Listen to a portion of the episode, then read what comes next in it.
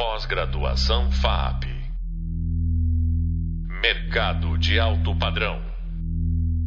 Olá, meu nome é Hulk Janelli, sou professor universitário, design de produtos, sócio criativo da Atom Studios, youtuber e podcaster.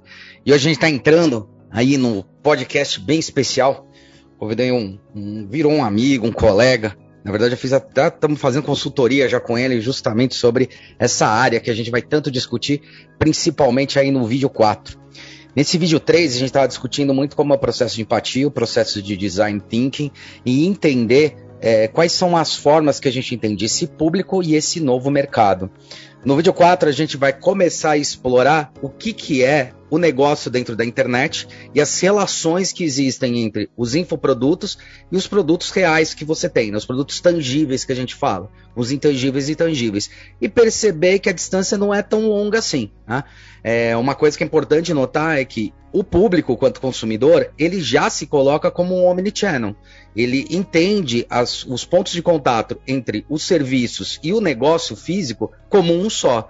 Então, se você não sabe entregar as coisas da maneira adequada, você tem um problema muito sério de comunicação com o seu cliente ou com quem você está ofertando, sendo B2B, B2C ou A2D, né? Que é o design ou D2A, né? Design to Avatar, que está acontecendo muito hoje no mercado dos NFTs e o mercado do metaverso. E hoje eu tô chamando nada mais nada menos que o Felipe Lima. O Felipe Lima, ele é um cara bem curioso. Primeiro que ele não tem faculdade, isso é muito importante colocar, é, mas ele é um dos principais ativos hoje da internet em relação a infoproduto e infonegócio. Ele começou a jornada dele com desespero como todos nós começamos, né, em relação a quando monta um modelo de negócio, não sabe para que lado direito vai as coisas, de que maneira vai funcionar direito as coisas, e como muitos de nós começa com uma dívida, porque afinal a gente precisa fazer, gerar dinheiro, gerar negócio nas coisas. E hoje ele fatura aí na casa dos sete dígitos e ele fez o primeiro milhão dele aí com 21 anos de idade, trabalhando exclusivamente com infoprodutos e infomercado. Felipe, queria muito te agradecer aí, cara, você ter é, aceitado a jornada e vamos que vamos, cara. Fala pessoal, tudo certo? Felipe Lima aqui, mais isso vocês já sabem. E Hulk, é isso faça um magnífico dia. Buguei você, né, cara? Não, não bugou, quando não. eu falo, quando eu falo isso pra galera, faça um é. magnífico dia. Porque o pessoal tem esse hábito, né? Bom dia. Eu vou lá, o cara me fala assim, bom dia. Eu falo, faça um magnífico dia. o cara não tem resposta, né? Por que que isso acontece? Porque não tem a linha de comando instalada. Sim. E essa vai ser a maior treta que a gente vai discutir aqui. A linha é comando amaldiçoada que já foi instalada via escolarização e a galera não fere a linha de comando. É, eu vou. Quer ver um teste? É igual você é. vai no caixa do supermercado e aí, antes da pessoa perguntar, você fala assim: Eu não quero colocar CPF na nota e eu não quero passar o cartão Carrefour ou o cartão Talce. A pessoa tá tão no, na linha de comando dela, no automático, que ela fala: Ok, daí ela passa a compra. Quer CPF na nota? E a pessoa fala, caraca, mas ele foi... ela, ela, se toca que, poxa, mas ele já me falou e eu perguntei, né? Então, essa é a minha maior treta hoje em dia, principalmente com os jovens, né?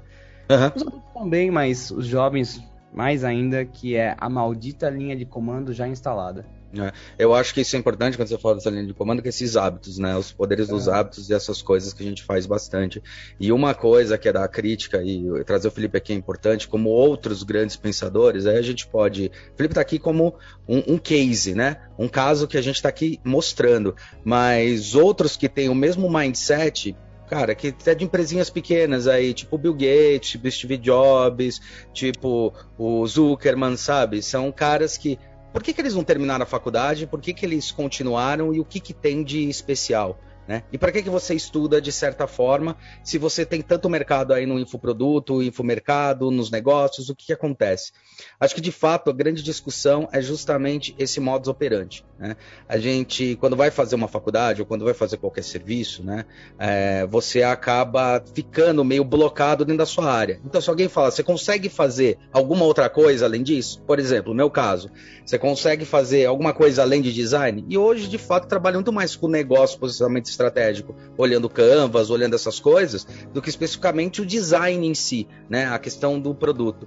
E o mais curioso desse tipo de perfil, que é o perfil que o Felipe mostra, o perfil dessas pessoas, e é para isso que eu trago ele aqui com uma importância é, é, muito forte para o mercado, é que o que não, o que tem que te determinar não é a profissão que você escolheu ou as rotas que você foi, é, foi sendo obrigado a tomar porque você fez um curso, alguma coisa, mas é a necessidade de mercado, é o posicionamento estratégico que você tem que se colocar e é de que forma você realmente vai comunicar e entender que no mercado existe serviço, existe demanda, né? E você tem que saber ofertar. E como ofertar melhor esses produtos, né? Então acho que esse que tem que ser um mindset, mais do que necessariamente, ah, eu faço administração, não posso trabalhar com alguma coisa de matemática, né? Por exemplo, Felipe, tem um negócio curioso aí que você começou a trabalhar numa área que você não conhecia nada, que era a área exatamente de é, é, bem-estar, né? De exercício, bem-estar é por aí, né? Você não tinha um conhecimento, um know-how grande, mas você sabia como potencializar aquilo como negócio.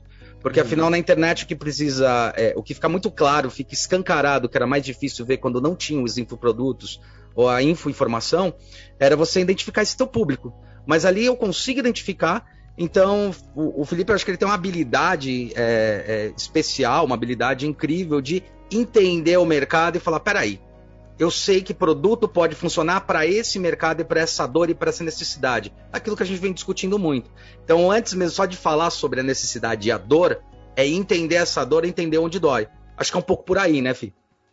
É, é, na verdade, o meu primeiro negócio foi em 2013, uhum. que foi uma escola de guitarra online. Mas eu também não É verdade, a guitarra online. Digital, é. Né? E aí eu sabia tocar guitarra, eu era um bom guitarrista. Tanto que os ótimos guitarristas, eles eram meus haters, né? Porque eles falavam, como que esse cara que nem toca tanto tá vendendo tanto assim? Não interessa. Entendeu? É, é, dor de cotovelo. E aí depois, isso foi 2013, aí 2015, final de 2015 eu comecei um outro negócio que a gente chamava, a marca era Dama Fitness, né? A escola de guitarra era Curto Guitarra, bem na época que o Facebook tava famoso né, pelo curtir, então curto de curtir guitarra, e depois a Dama Fitness no final de 2015, onde já em 2016 a gente foi o ano que eu faturei meu primeiro, o segundo e o terceiro milhão. Uhum. Então no mesmo ano eu faturei o primeiro, o segundo e o terceiro milhão já em 2016, isso com 20 para 21 anos, né, em 2016. Uhum. E depois um monte de coisa aconteceu, né? Hoje até tem bilionários que são meus clientes porque eu ajudo eles a a se posicionarem, a se encontrarem, a entenderem qual a posição deles no jogo, como construir toda essa jornada de ascensão, esse ecossistema de infoprodutos. E, enfim, dessa forma eu contribuo com celebridades, bilionários e o Hulk tá nesse meio aí, né? Faltando só ficar bilionário, daqui a pouco eu fico. é, Mas a gente então tá é nessa. A gente tá nessa pegada. Isso é, é legal que você estava comentando, porque aí tem uma mudança de mindset. A gente tá, ele estava falando como é que vai ser. Qual, qual, que é a tua frasezinha? Como é que vai ser seu dia? é, faça um magnífico dia, né? Não é faça um assim magnífico é, dia. Ser, né? É. Porque essa história de bom dia, cara, o dia já é bom. Agora a decisão é o que, que você faz com ele né? É, e, e, estragando e, ou não, ele vai continuar sendo um bom dia. É, e eu acho interessante porque daí você também quebra um pouco, né, esse, esse, o modus operandi, né? Eu sempre falo que um dia não é igual ao outro, né? Você eu que faz um dia igual ao outro. um senhor de idade, cara. Eu fui com a minha esposa numa clínica lá, né? Ela tá grávida, daí tem todo o médico que acompanha ela lá. E aí, no elevador, a gente dividiu o elevador com um senhor de uns 60, não, 70 anos, com certeza para mais. E aí ele veio com um discurso assim: a vida é difícil, né? Eu fiquei assim, cara, a gente que complica. Ele deu, um, deu meio que um, um impulso para trás, né? Que eu sei ler os corpos, eu sei que na hora ele rejeitou a mensagem. Daí ele, uhum. ele pensou assim: é, é, é, é verdade. e aí o cara não tá preparado para isso, porque foge da linha de comando dele, né? Sei que normalmente quem se ofende, se dá um choque assim, tem um, um padrão de comportamento muito vitimista, né? Coloca, terceiriza a responsabilidade de tudo nos outros, né? Sim. Não é muito diferente da galera aqui. Quanto mais a gente se escolariza, mais tempo a gente passa sendo escolarizado por terceiros, por figuras de autoridade acima da gente, mais linha de comando vai sendo instalada, né? E aí, é, claro, linha de comando dele, e... foi a faculdade, mas pode ter sido uh, outras coisas, né? É, eu acho que a linha de comando e aquela questão da necessidade de sempre é, buscar a resposta do outro para o outro te dar a afirmativa de que aquilo é ok. Eu acho é, que uma coisa que você passou e que eu acabo passando de certa forma num outro nível, mas você passa, passou no nível foi a questão justamente isso daí que você estava falando sobre o curso de guitarra, que assim, é óbvio que você não é o melhor do Brasil tocando uhum. guitarra. Só que você viu uma oportunidade de negócio, de um sonho ou de uma necessidade que o mercado precisava. E você entendeu que existia uma abertura de negócio para você investir naquilo. E eu acho que o maior ponto é justamente isso, né? Quando você está começando e entendendo qual é a linha de raciocínio do seu mercado, a coisa que você vai mais conseguir é hater sobre vários níveis. Uhum. No primeiro momento, é o hater no nível tipo, ah, não, mas o cara não é tão bom, como é que ele tá vendendo? Só que, tipo, você tá fazendo alguma coisa. Então, isso acho que é um primeiro passo para um, um negócio, qualquer que seja o negócio, uhum. principalmente no, no infomercado, mas qualquer que seja o negócio, é Sim. que você tem que é, é, entender muito bem o que você está vendendo, entender o que você está fazendo. E não ficar muito preso ao que os outros vão falar, porque é muito difícil você construir corrimões, né? Construir um caminho, uma jornada é, que está mostrando para que caminho pode ir, onde não tem corrimões que você pode segurar. Você que está construindo corrimão. Depois, quem vem atrás fala, puta, isso é óbvio. Quantas vezes você não passou por isso, né? E botar a cara para bater é aprender a ouvir isso daí também e saber o que ouvir, como ouvir e quais são os sinais que são dados. Então, Total, a questão não está em você ser é, é, o melhor, mas é você dar o melhor. É você entender o seu mercado. E tem uma coisa curiosa também, né? Quando a gente fala de infoproduto ou de produto de qualquer coisa. Cara, o mercado, a gente às vezes se especializa tanto, vai tanto atrás de informação, estuda, faz um uhum. monte de coisa e vai tão, tão entrando a fundo na especificidade das coisas que qualquer, é, qualquer ação se torna uma coisa que é complexa. Ah, não, mas eu tenho que estudar mercado, ah, eu tenho que fazer o logo, agora eu tenho que fazer a marca, agora eu tenho que fazer. Calma, cara. Um passo de cada vez. Qual é o primeiro passo que você deve executar para começar as coisas a agirem? Coisa mais normal que acontece, por exemplo, no universo da internet, quando eu comecei na questão de YouTube e você de infoproduto, era, cara, liga a câmera e começa a gravar. Uhum. Né? Começa a gravar, começa a especializar, porque daqui a um tempo você vai entender que precisa de uma câmera melhor, porque você está precisando, porque está evoluindo, porque você viu que tem um mercado que está uhum. aceitando aquilo. É, e dentro disso, Felipe, eu acho que é legal colocar também quantos negócios falharam antes deles começarem, antes de você entender para que lado você tinha que ir para o mar. Ou melhor, quantos negócios te mostraram para que lados você precisava ir? Quantos negócios você faliu para poder é, sustentar negócios que você tem como o Arkigai hoje, né?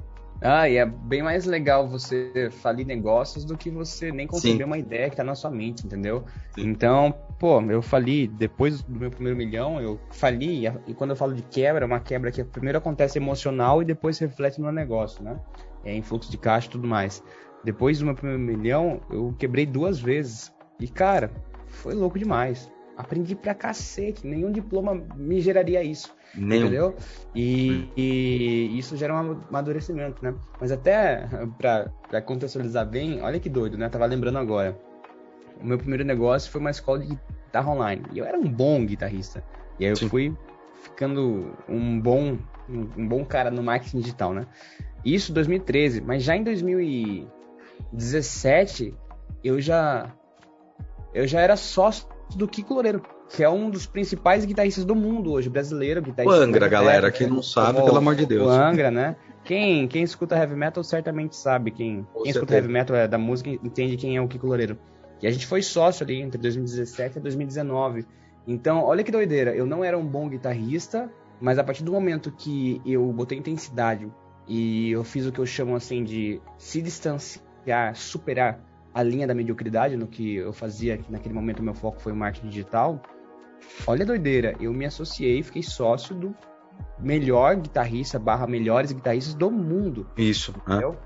Isso que é o grande lance, mas acho que a grande chave tá supere a linha da mediocridade.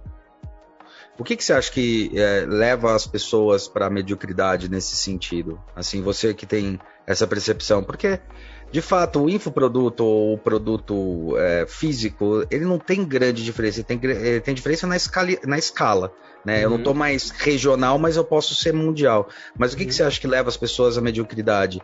É o fracasso, o medo do fracasso? É os outros falarem, ah, eu já tentei isso e não deu certo? O que, que você acha que leva a isso? lúdica, e aí a gente vai desengravidando para uma forma mais prática, tá? Tá. De uma forma lúdica, cara, o que faz as pessoas é, pertencerem e permanecerem, a maioria das pessoas vão morrer na linha da mediocridade e infelizmente milhões de brasileiros vão morrer abaixo da linha de mediocridade, que é pior ainda, e isso me preocupa muito. Mas o que é a mediocridade? O que, que gera isso, cara? É a artificialidade. Tá. O que, que é artificialidade? Então, ah, medo de gravar um vídeo. Cara, isso é tão artificial porque é tão natural do ser humano se comunicar. Não faz sentido medo de gravar um vídeo, entendeu? Porque é comunicação. Então, ah, medo de falar em público. Cara, não faz sentido, isso é artificial demais. Aí é gerado pelo quê? Pelas manias de terceiros que você imputou é, autoridade ou teve autoridade na sua infância. E aí o que acontece, cara, eu posso usar aquela o, a desculpa popular, né, do efeito manada. Muitas pessoas falam assim: "Ah, não, eu não sou efeito manada". Claro que é, cara. Se você tá na linha da mediocridade, você tá no, no efeito manada, só que você não tá aceitando isso, né? Aceita que dói menos. Uhum. Então, você entender as manias que você vive e repete, que veio dos seus pais, que veio dos seus professores, que veio de políticos e tudo mais, é, e eles determinam o seu presente, o seu futuro e prendem o seu, você no teu passado ainda pela sua falta de competência, necessidade de aprovação e um monte de coisa, cara, isso é a definição da linha da mediocridade, entendeu? E só vai se destacar na vida quem, quem vai, voa além da linha da mediocridade. Quanto mais além você vai, mais poder você tem. Poder social, poder financeiro, poder intelectual e todos esses poderes que vão se ramificando em várias áreas da nossa vida, entendeu? É, uhum. Seja nos relacionamentos conjugais, relacionamentos na empresa, enfim, tudo, né? Uhum. Se você fica na linha da, da, mediocridade, vai ter o resultado medíocre, que é estar na média.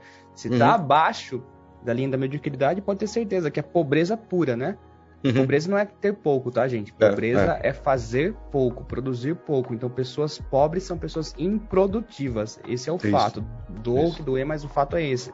Então, pessoas que estão além da linha da mediocridade são aquelas que conseguem produzir muito mais porque elas se desapegaram das manias que herdaram de papai, mamãe, professor, tio, titia, político de estimação, governo, o que a, a, TV lixo de comunicação doutrina na, na, gente, entendeu? Então todas essas coisas.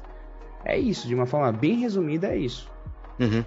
Eu, acho, eu acho legal quando você coloca desse, nesse ponto, porque é justamente esse, essa questão dos negócios, né? Um negócio, ele nunca é um terreno estável, ele é um terreno instável.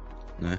E como é que você torna ele estável? Na verdade, tomadas de decisão, você vai ter tomadas de decisões boas, tomadas de decisões não tão assertivas, mas você tem que entender que as que não foram assertivas ou que deram errado, elas são a chance de você entender como fazer as melhorias e uhum. onde você pode transformar e transcodificar essas coisas. Aquilo uhum. que a gente estava discutindo nesse módulo, por exemplo, galera, da questão do entender meu público, entender o mercado, é uma camada não, não rígida. Né? Se você quer seguir o mesmo padrão que outras empresas seguiram, ou na verdade você quer copiar, é o que o pessoal costuma chamar aí, né, tecnicamente, de cauda longa. Né? Então, vou fazer uhum. a mesma uhum. coisa que o outro fez. Você, não adianta, você pode fazer o esforço que você quiser, você não vai estar inovando em produtos e bens de consumo a serem uhum. entregues. Você vai estar uhum. entregando o que o Felipe está colocando como medíocre, que é o que os outros já estão entregando. Sim. Tem problema disso? Não tem problema, mas não acho que você vai passar desse nível, porque é nesse nível que você está se balizando. Agora, transformar e ressignificar as coisas é mais complicado. Uma coisa interessante é que o Felipe ele vem numa, numa era, hoje em dia você fala da internet, a internet já está mais solidificada, mas ele vem numa era 2013, por aí, que, cara, era tudo muito mato, nada era tão certo, né? E as coisas ainda eram grande vir a ser. E ele, como outros outros profissionais da área, como o Peter, como o Jovem Nerd que foi vendido para a Magazine Luiza, né? E outros negócios que são feitos na internet, é justamente essa transformação de entender como o mercado pode se transformar e como eu posso entender melhor meu público e me posicionar. Isso não tem a ver necessariamente com o grau de educação que tem. Você pode ser um especialista fodão na área. A questão é, quanto você tem toda essa especialidade? Quanto você desafiou? Né? Uhum. É muito normal as pessoas se aprofundarem tanto e quererem fazer tantas transformações complexas e o começo é simples, o começo é começar. O começo é uhum. arriscar, é entender, e a única coisa que é, conhecimento pode te trazer, que eu costumo dizer é: caramba, já ouvi falar nisso, já sei onde é a dor. Eu quebrei desse jeito, eu entendi onde é o problema, porque uhum. eu já vi esse case em outro lugar falar, ah, já sei onde é o ponto. Então você tem mais margem de entendimento e clarividência nas coisas, inclusive como você tem que agir.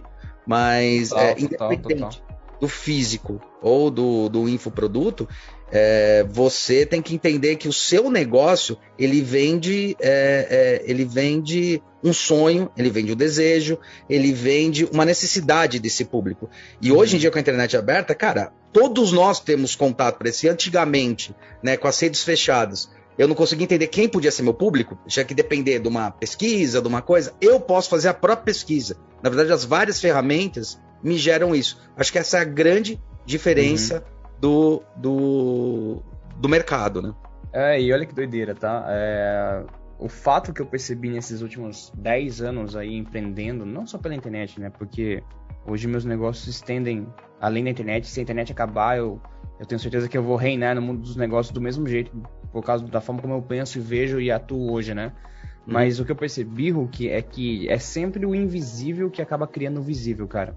Ah, que então, legal quando a gente fala da linha da mediocridade, as atitudes, essas coisas externas, a parte prática, é o que está acontecendo do lado de fora, entendeu? Mas o que está acontecendo do lado de fora vai cair aonde, cara? Vai se originar da onde? Da mentalidade medíocre.